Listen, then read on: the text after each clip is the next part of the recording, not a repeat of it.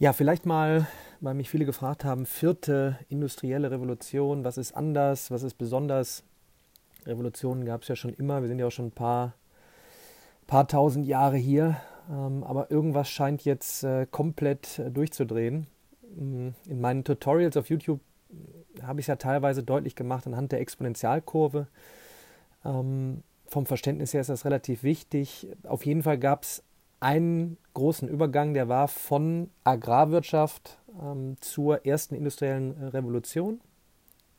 Nochmal so Ende 18. Jahrhundert, ähm, Einführung der Dampfmaschine oder Erfindung der Dampfmaschine und somit ähm, Einführung mechanischer Produktionsanlagen mit Hilfe von Wasser- und Dampfkraft.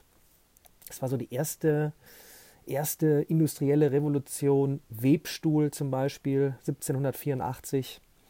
Äh, Beginn des 20. Jahrhunderts, zweite industrielle Revolution, ähm, Einführung ja, arbeitsteiliger Massenproduktion mit Hilfe von elektrischer Energie. Da hört man oft auch Elektrifizierung. Äh, also was hat Elektrizität äh, alles geleistet?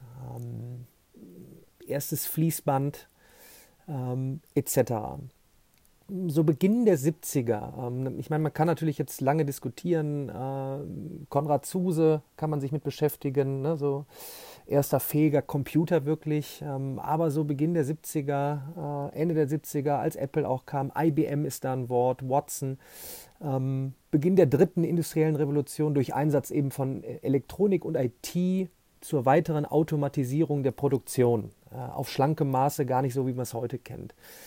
Ähm, ja, vierte industrielle Revolution. Ich habe ja auch schon mal einen Podcast gemacht ähm, mit Thema zweites Maschinenzeitalter. Im Prinzip ist es jetzt so, IoT, Internet of Things, Dinge ähm, werden vernetzt. Eigentlich wird alles vernetzt und wird äh, in äh, Interaktion, Kommunikation miteinander sein.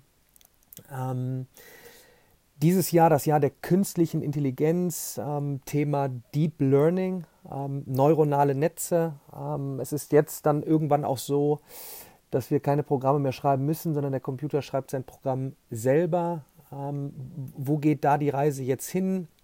Man hört vielleicht Cyber Physical Systems.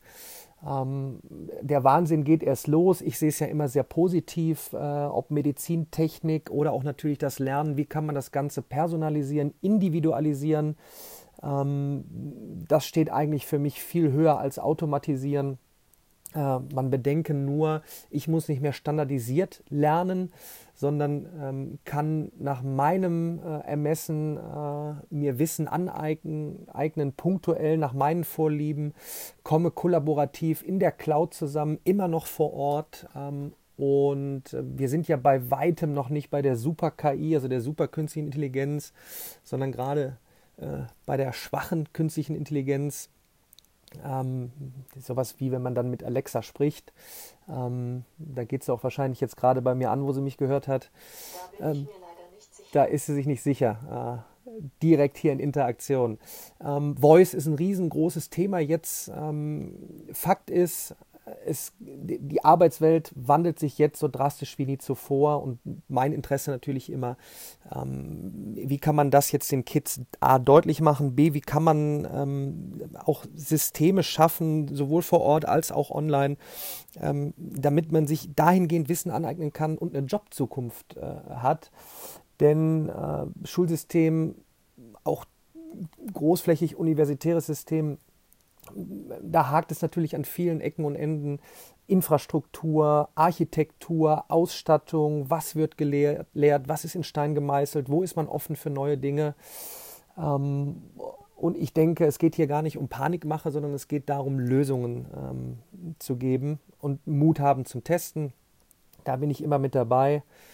Und jetzt will ich nicht zu weit ausbrechen und sage bis zum nächsten Mal.